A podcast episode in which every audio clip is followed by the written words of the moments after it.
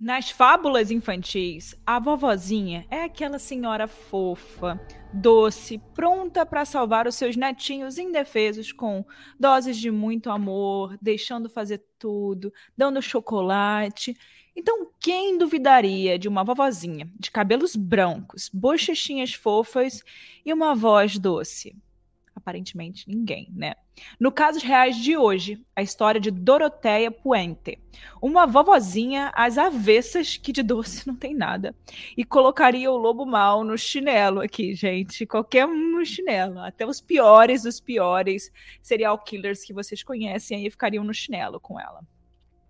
Mas e aí, pessoal, tudo bem? Como é que vocês estão? Comigo tá tudo bem. E mais um casos reais aqui essa semana para vocês. E, essa, e dessa vez a gente está trazendo um caso impressionante, como todos os outros, porque eu tenho certeza que você nunca iria desconfiar dessa senhorinha, a Doroteia. Até o nome dela é fofo, né? Até o nome dela caracteriza uma pessoa que você já imagina, é calma, enfim. Como alguém vai desconfiar desse nome fofo e de toda a característica que ela tinha, né? Tanto é, física quanto personalidade. Todo mundo de fora achava que era mil maravilhas. Esse caso, na época que ele foi descoberto, mexeu com muitas certezas de muitas pessoas por aí e trouxe um alerta para que a gente nunca confie 100% nas pessoas que a gente não conhece, não é? Que a mamãe, nossas pais aí sempre falam: não confie em todo mundo. E a gente sempre tenta. Ah, mas é. Mas por que não, né? Não importa a aparência, o jeito de se vestir, o jeito de falar. A gente já aprendeu muito estudando os casos aqui para o podcast, como a confiança em pessoas aparentemente indefesas ou inofensivas acabou mudando para pior a vida de muitas pessoas. E antes da gente chamar a vinheta, aquele lembretezinho, né, de sempre, de todo início de episódio, você já segue a gente? Então vamos lá, né? Vamos fazer aí alguma coisa, por favor. Aproveita aí esse momento, arroba Casos Reais Oficial e arroba com K Mirandas, com S no final. Então vai lá, me segue, marca que você está escutando aqui, é, tira um print, coloca nos seus stories, me marca. Eu sempre tô de olho por lá e vocês sabem, eu amo ver que vocês estão acompanhando. E se você tiver também aquele lembrete que eu tô fazendo sempre agora, se você tiver algum caso real para compartilhar com a gente, manda uma mensagem através do direct ou pelo meu e-mail, que vai ficar aqui na descrição do episódio, bem explicadinho, né, bem detalhado para a gente poder apresentar aqui no podcast. O caso da Alice Albuquerque, né, que a, a Érica, a mãe dela, contou pra gente aqui, antes do caso do Epstein, foi exatamente isso, né? Eu pedi para vocês contarem histórias e aí eu consegui conversar com a mãe da Alice, né, a Érica. Então, olha que legal, a gente pode trazer histórias com as pessoas falando também. Vamos lá? Então, é, preciso da ajuda de você para poder divulgar ainda mais essas histórias.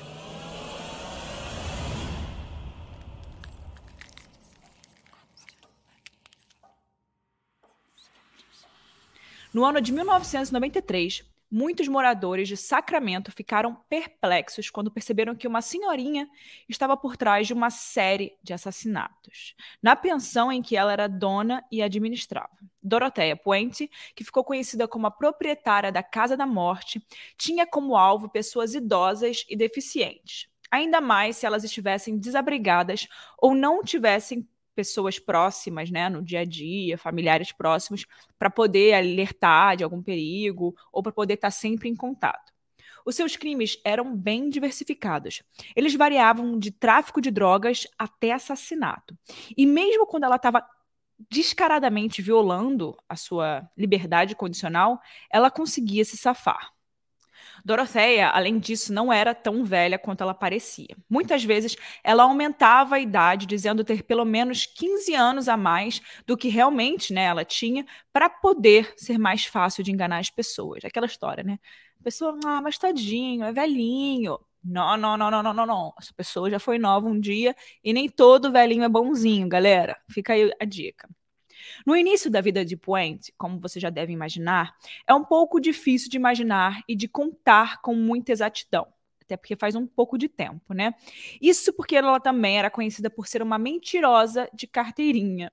Então, muitas informações que são reveladas podem ter sido permeadas por suas mentiras e ilusões. Sabe aquela história de tanto a gente falar, né? De tanta pessoa falar, mentira ela acaba se tornando verdade? Então, é isso. Até às vezes na cabeça da própria pessoa que está contando aquela mentira, né? É um pouco por aí. Now to a serial killer taking center stage. Sacramento grandmother Dorothea Puente was convicted of murdering her boarding house tenants, burying them in her yard and then cashing their social security checks. Dorothea Puente nasceu como Dorothea Ellen Gray.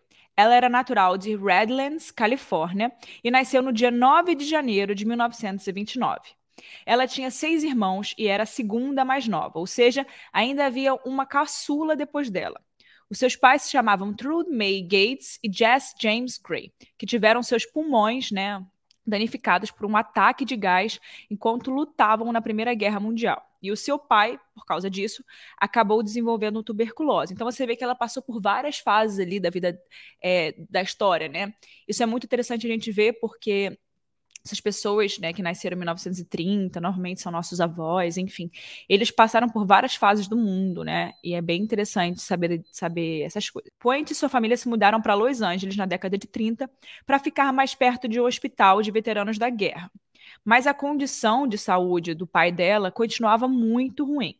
O LA Times notificou que, certa vez, ele apontou uma arma na própria cabeça e, e ele ameaçou se matar na frente dos filhos forte. E para complementar essa situação delicada que a família vivia, a mãe dela fazia trabalho sexual para poder sustentar a família. Ou seja, ela trabalhava como garota de programa. Em 1937, o pai de Puente morreu em decorrência das suas enfermidades, né, por causa da sua, do seu problema de saúde, e a mãe dela perdeu a guarda dos filhos. A justiça não achou adequado uma mulher viúva, nas condições financeiras e de trabalho que ela vivia, ser responsável pelos seus próprios filhos. Ainda mais porque ela tinha um histórico de ser super abusiva com as crianças. Mas no ano seguinte, as coisas pioraram ainda mais para Dorothea e seus irmãos. A mãe, que já tinha perdido a guarda, acabou morrendo em um acidente de moto. Então vocês viram que foi uma infância bem complicada ali que ela passou e que sem, na maioria dos casos é assim, né? Essas pessoas que fazem não, tô, não é uma justificativa, tá? Parênteses. É só que a maioria das vezes essas pessoas têm uma infância bem complicada mesmo, né? Os filhos já tinham, nesse ponto, os filhos já tinham sido levados para um orfanato depois da morte do pai, e Puente ficou lá até os seus 16 anos de idade, quando ela resolveu fugir de lá sozinha. Nessa época, ela também tentou ganhar a vida como garota de programa no estado de Washington. A Redford University divulgou algumas curiosidades sobre os pais dela. De acordo com os documentos, ambos os pais sofriam de alcoolismo e Puente sofreu abuso físico enquanto eles estavam vivos. Muitas vezes elas e os seus irmãos não tinham nem o que comer. E quando Puente foi para o orfanato, ela chegou a sofrer abusos sexuais por lá o que piorou ainda mais a situação, né, gente? Só por essas informações a gente consegue perceber que, assim como muitos outros casos que a gente já viu aqui, a Dorothea, antes de ser psicopata, criminosa e ter todos os problemas que a gente já sabe, ela sofreu muitos traumas e abusos no início da sua vida. E isso não é nenhuma justificativa para o que ela fez, tá, gente? É só um parênteses mesmo. Porque na maioria das vezes, maioria dos casos, se você acompanha aqui o casos reais, você sabe que tem esse sempre esse início de vida conturbado que acaba ajudando a pessoa a se tornar quem ela se tornou. Quando Dorothea tinha 17 anos, ela se casou com Fred McFall, de 22 anos. E eles se mudaram para Gardnerville, em Nevada. Mas o casamento não deu muito certo e durou apenas dois anos. Alguns relatos contam que durante esse tempo eles tiveram dois filhos. Um deles parece ter sido entregue para morar com parentes e o outro parece ter sido colocado para adoção mas não há nenhuma prova, enfim, sobre isso, só especulações. Uma outra questão tem a ver com o término do relacionamento. Alguns relatos dizem que o McFall morreu de ataque cardíaco e outras pessoas afirmam que ele deixou Puente, provavelmente depois que ela sofreu um aborto espontâneo. Não dá para saber muito bem o que aconteceu, né? Também faz muito tempo. Depois que o primeiro casamento dela acabou, a Puente começou a se envolver nessas atividades criminosas. Em 1948, ela roubou alguns cheques do governo e usou para comprar roupas em São Bernardino. Ela foi pega e condenada por falsificação e, depois de cumprir seis meses de uma sentença de quatro anos, ela foi solta. Quando isso aconteceu, ainda que ela devesse né, cumprir sua liberdade condicional na cidade, ela fez as malas e fugiu para São Francisco. Lá em São Francisco, né, que é principal, uma das principais cidades de, de Los Angeles, do mundo também, né? Ela conheceu seu segundo marido, o Axel Johansson. É, ele era um marinheiro. Eles se casaram em 1952 e o casamento durou mais, né? Durou 10 anos. Embora tenha né, durado ali um pouquinho mais que o primeiro, a maioria dos relatos dizem que esse relacionamento foi infeliz e muito violento. O Axel costumava ficar embarcado por meses, porque esse era o trabalho dele, né? E a Puente voltava a trabalhar como garota de programa. É óbvio que quando ele descobriu isso, né, porque ela omitia essa informação, ele não gostou. Então eles eram frequentemente vistos discutindo e se desentendendo, porque, enfim, né, uma quebra ali de uma quebra de confiança. Durante esse período, de acordo com a Universidade Radford, Puente foi presa por, por né, estar trabalhando na prostituição, que era uma acusação frequentemente aplicada né, contra profissionais do sexo naquela época. Em 1961, depois que ela foi descoberta né, por um policial apaisana, o seu marido a internou no Hospital Estadual de Dewitt. Lá ela foi descrita como tendo uma personalidade instável e recebeu um antipsicótico pela primeira vez. Provavelmente, nessa época, ela não recebeu nenhum aconselhamento psicológico. E embora ela tenha sido anos depois diagnosticada com esquizofrenia, esse termo, naquela época, costumava ser simplesmente um jeito genérico de classificar pessoas com comportamentos estranhos. Ninguém entendia muito bem, né, gente? Se hoje é difícil das pessoas entenderem, imagina naquela época. Então, é, até, na, até ser internada, as pessoas não levavam aquilo muito a sério. Era só botar a pessoa ali num, num lugar diferente, não tinha um tratamento adequado. Bom, ela não ficou muito tempo internada. E depois da libertação, ela e o marido se mudaram para Broderick, que também ficava na Califórnia. Só que o seu comportamento não mudou. Ela continuou trabalhando com sexo. Em 1963, inclusive, ela passou a dirigir um bordel, o que a levou a ser presa novamente, ou seja, ela era uma cafetina agora. E aí, em 1966, ela e o segundo marido se divorciaram de fato depois de mais de 10 anos de relacionamento. E depois desse divórcio, a Dorothea se casou mais duas vezes, só que nenhum desses casamentos durou muito tempo. Em 1968, a Dorothea se casou com Roberto Puente. E durante o ano em que estavam juntos, eles abriram uma pensão para alcoólatras em Sacramento e eram conhecidos como os samaritanos, que recebiam pessoas de rua e alcoólatras que pagavam seu sustento usando cheques de previdência social. Então, aqui nesse momento, a Dorothea, você vê que ela pegou o nome do Roberto. Roberto era Puente. Ela, ela se transformou em Dorothea Puente ela fazia isso comumente, entendeu? Ela se casava com as pessoas e cada casamento que ela tinha, ela trocava o nome dela. Isso facilitava muito na hora dela cometer esses crimes, porque cada vez que ela era fichada e em lugares diferentes, né, em cidades diferentes, ela tinha um nome diferente. Então isso dificultava muito nas investigações. Só um parênteses, tá? A Puentes percebeu que havia uma população inexplorada de alcoólatras, idosos e doentes crônicos que precisavam de cuidados naquela região. E aí ela, uf, surgiu uma ideinha ali nela, uh, aqui tem um dinheiro, hein? Aqui tem um jeito. E aí também o mais importante disso tudo, que ela claramente viu, é que eles recebiam dinheiro do governo por causa dessas condições que eles viviam. Aqueles que entravam na pensão dela colocavam nas, assinaturas do cheque que todo o dinheiro deveria ser entregue diretamente para ela, enquanto ela dizia que estava fazendo isso para poder proteger os moradores. Quando o casamento terminou, a Puente alegou que o negócio havia acumulado uma dívida de 10 mil dólares. Contraditoriamente, depois dela declarar a falência dos samaritanos, a Dorothea Puente montou uma nova pensão em uma grande casa vitoriana de 16 quartos no início dos anos 70. Como é que, né? Como é que teve falência? E no livro Female Serial Killers, o ator Peter Vronsky detalha a forma como Puente oferecia um jantar para assistentes sociais e moradores que sofriam de alcoolismo. Um, a cada algumas semanas, ela mostrava a qualidade de sua comida e os cuidados com os moradores. Então, ela fazia todo esse jantar, chamava as pessoas na rua, chamava as assistentes sociais, porque quem encaminhava para ela essas pessoas eram assistentes sociais. Então, ela sempre precisava ter um bom relacionamento com essas assistentes. Então era muito importante para ela, ela ser conhecida na, na, naquela área, naquela região, pela comunidade, pelas assistentes sociais, muito bem, como uma pessoa, é, sabe, que faz bem para todo mundo, que faz comida, como uma vovozona. Então, ela mantinha essa imagem e ninguém desconfiava. Os assistentes sociais sabiam que ela tinha tendência a exagerar nas coisas, mas eles não perceberam que ela também fingia ser médica e que ela mentia sobre tantas coisas. No primeiro momento, ela parece ter feito diplomas médicos falsos e começou a fazer check-ups nos moradores. Depois de um tempo, ela começou a circular como se fosse médica, oferecendo injeções de vitaminas e conselhos médicos aos moradores locais. Acreditem se quiser. Mas ela se tornou uma figura muito importante na comunidade de Sacramento e em 1977 ela foi uma das principais contribuintes para candidatos republicanos e democratas. Durante um evento de arrecadação de fundos, ela até dançou com o governador da Califórnia, o Jerry Brown. Para vocês terem uma noção, gente, de até onde ela chegou.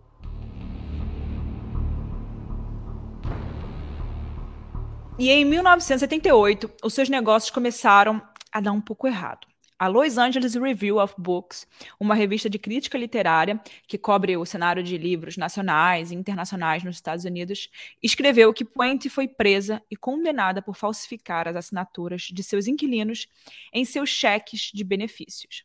Ela acabou recebendo cinco anos de liberdade condicional, com a regra bem específica de que ela estava proibida de administrar de novo qualquer tipo de pensão depois de todos esses acontecimentos, e é claro, depois da sua, de, depois da sua condenação, a Puente começou a trabalhar como cuidadora doméstica. E nos quatro anos seguintes, ela continuou aparecendo ali no radar das pessoas. Mais uma vez, o livro Female Serial Killers nos ajuda a entender esses episódios da vida dela. No livro, Vronsky escreve como os pacientes de Puente muitas vezes acabavam no hospital. Mas nada acabou sendo feito sobre isso, né? Ninguém procurou saber o que, que poderia ter causado, o que é um absurdo. Em 1982, teve um caso muito doido. Ela conheceu um cara em um bar e eles estavam ali, né, se olhando, trocando, se envolvendo. Quando a noite acabou, eles voltaram juntos para o apartamento do rapaz. Quando eles chegaram, a Dorothea drogou aquele cara e ele ficou consciente, mas ele não conseguia se mover. Tipo, ele ficou paralisado, sabe? Mas vendo tudo o que estava acontecendo. E ele assistia ela roubando seu apartamento todo, seus documentos, seu dinheiro, sem conseguir se mover.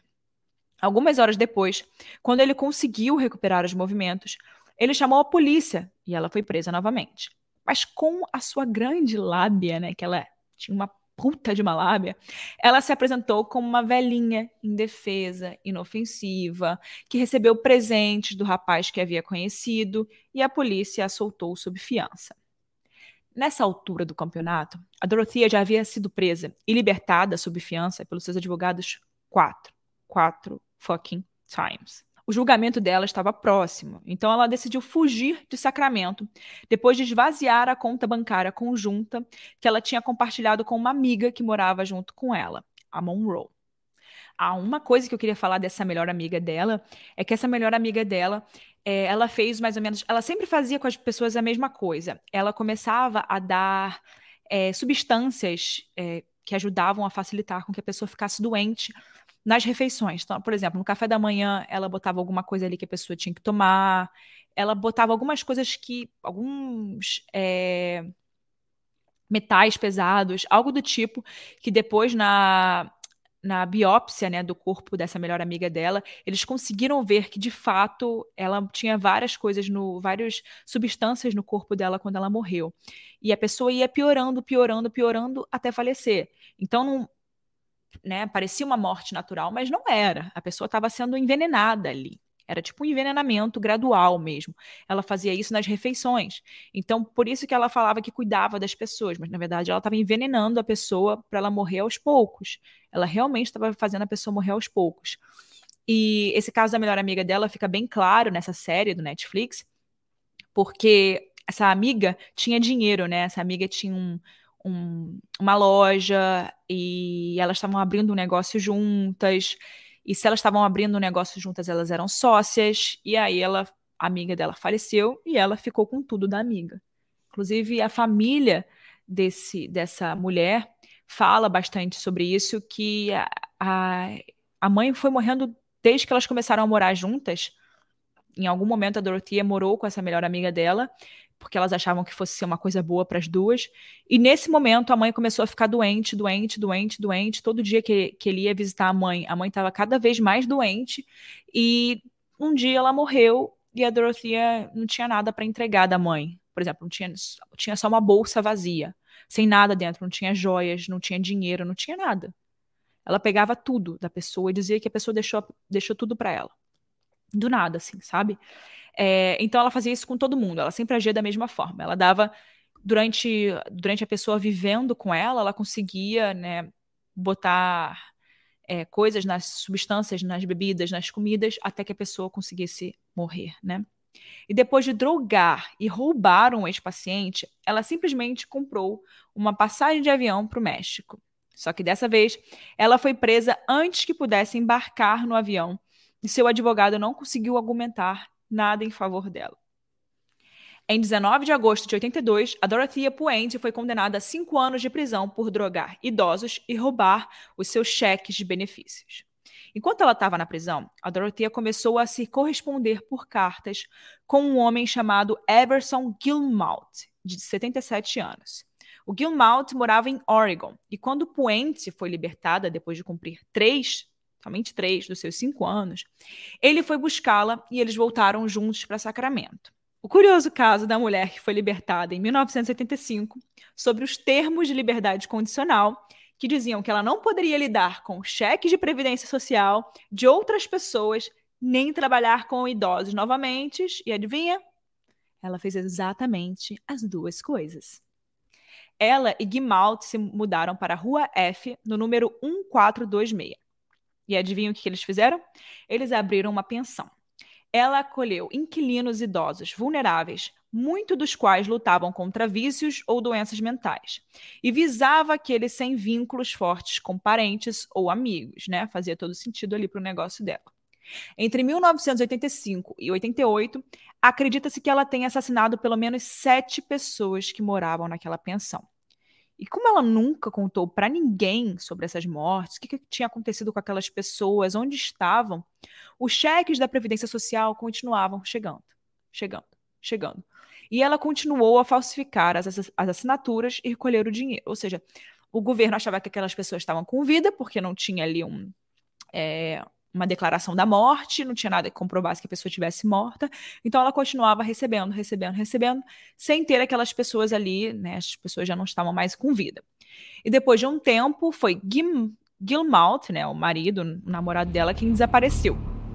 De acordo com as informações que se tem acesso, a Dorothea continuou descontando cheques de pensão e escrevendo para sua família como se ele estivesse vivo. Mas, na verdade, parece que ela assassinou Gilmalt no final de novembro ou início de novembro de 1985. Depois disso, ela deu o carro dele para Ismael Flores, que era um carpinteiro que ela contratou, e fez com que ele descartasse o carro em um rio, sem saber que o corpo de Gilmalt estava ali dentro. Mesmo quando alguém desaparecia ali na pensão, a Puente estava sempre pronta com uma desculpa. Ela era muito boa na lábia, ela sabia muito bem mentir. E por isso que ela nunca era descoberta, né? Mas tudo mudou quando Álvaro Montoya desapareceu. Como muitos dos inquilinos vulneráveis de Puente, Montoya tinha deficiências de desenvolvimento e esquizofrenia.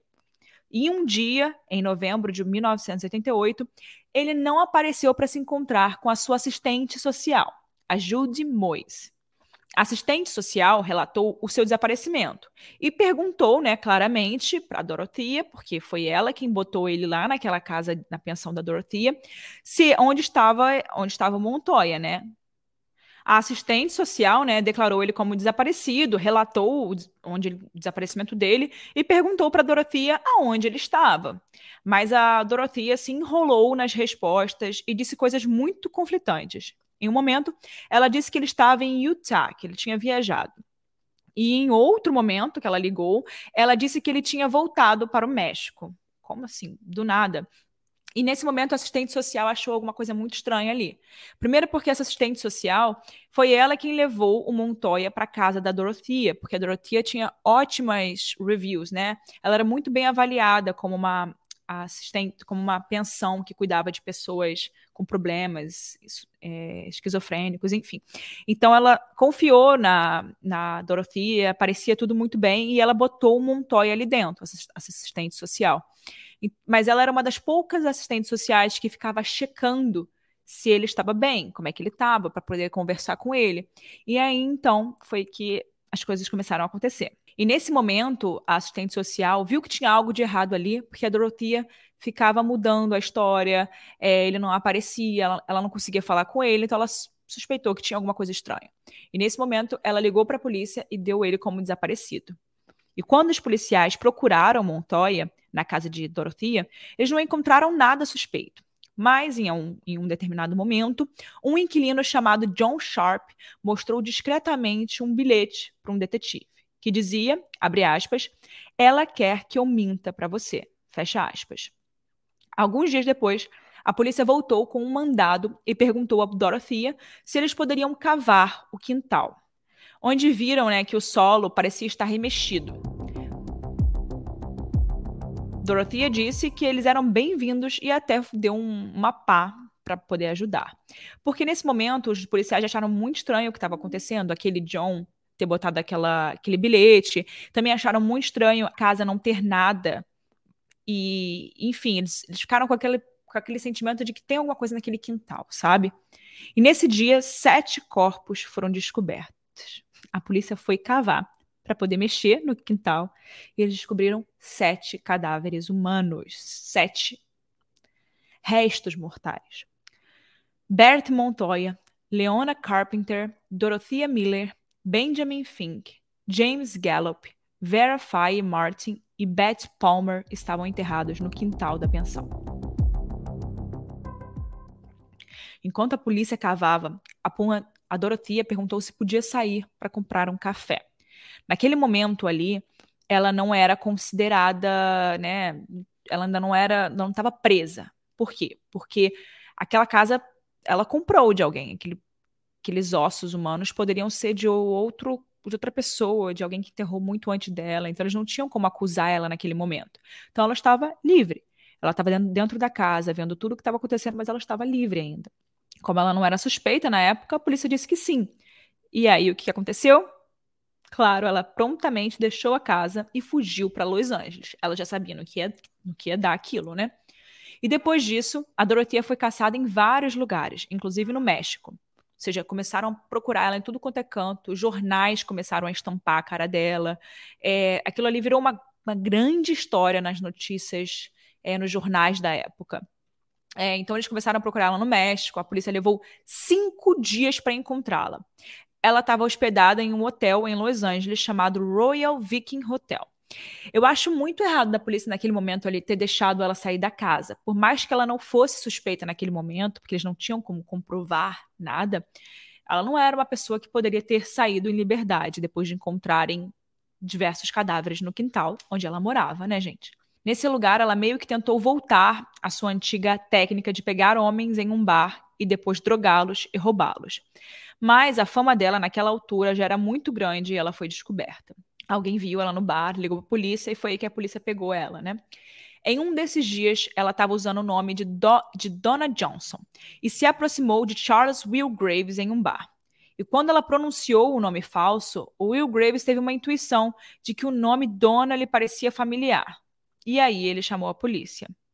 Enfim, a Dorothea Puente foi presa, trazida de volta para Sacramento e mantida sem fiança. Ela foi acusada dos assassinatos das sete pessoas encontradas no seu, no seu quintal, né? Bem como dos assassinatos de Ruth Monroe, que era sua amiga próxima, e Everson Gilmalt, seu ex-namorado, né?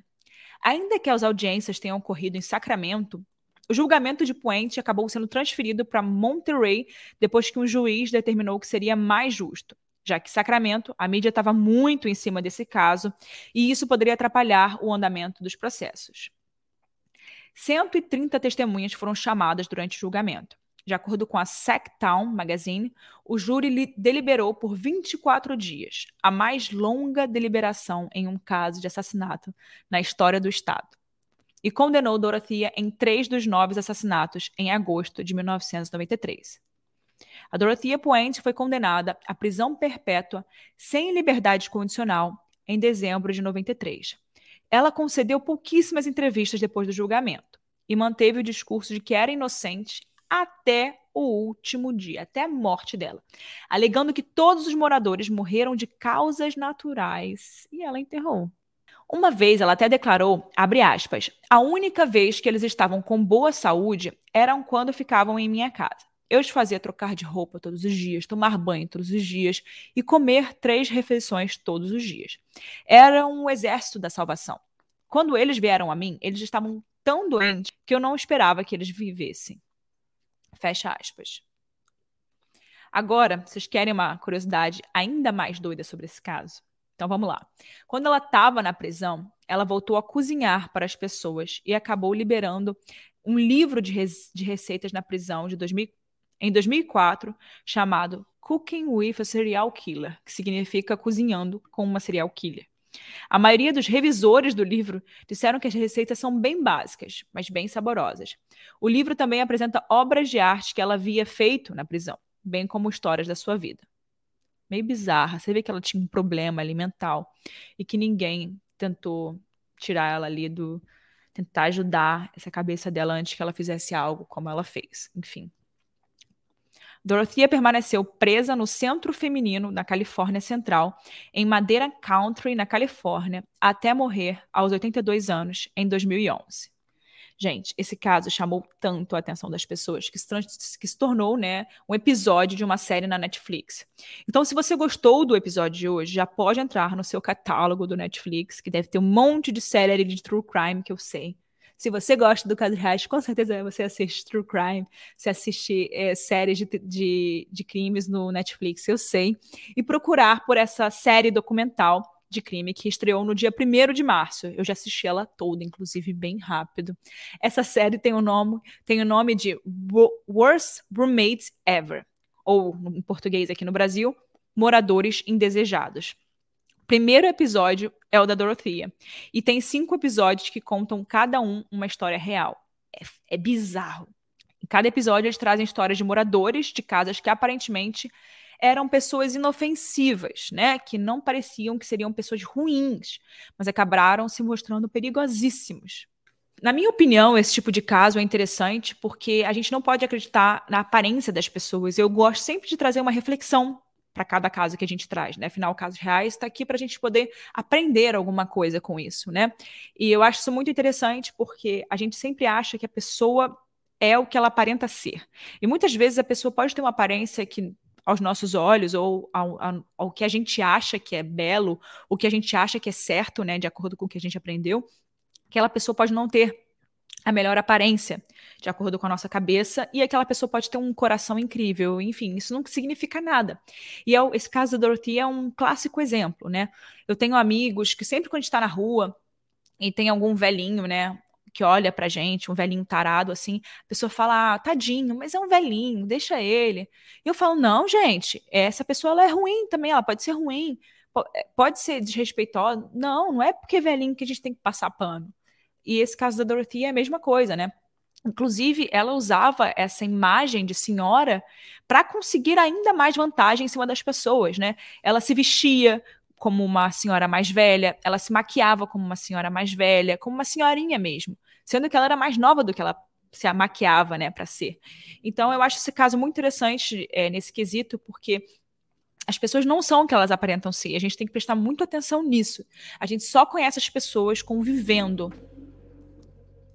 e que se você tem um amigo, se você tem um familiar, que você de vez em quando não sabe o que está acontecendo, onde está, tente procurá-lo, porque essas pessoas aconteceram muitas dessas mortes porque as pessoas não tinham familiares, eram sozinhas no mundo e ela tirava vantagem dessas pessoas. Aí, ó, vale como um reflexo. Cuidado. E se o seu colega de apartamento for um assassino? Meu Deus. Então agora eu quero saber, conta para mim o que você achou desse episódio. Te vejo na próxima quarta com mais uma história bizarra aqui no Casos Reais.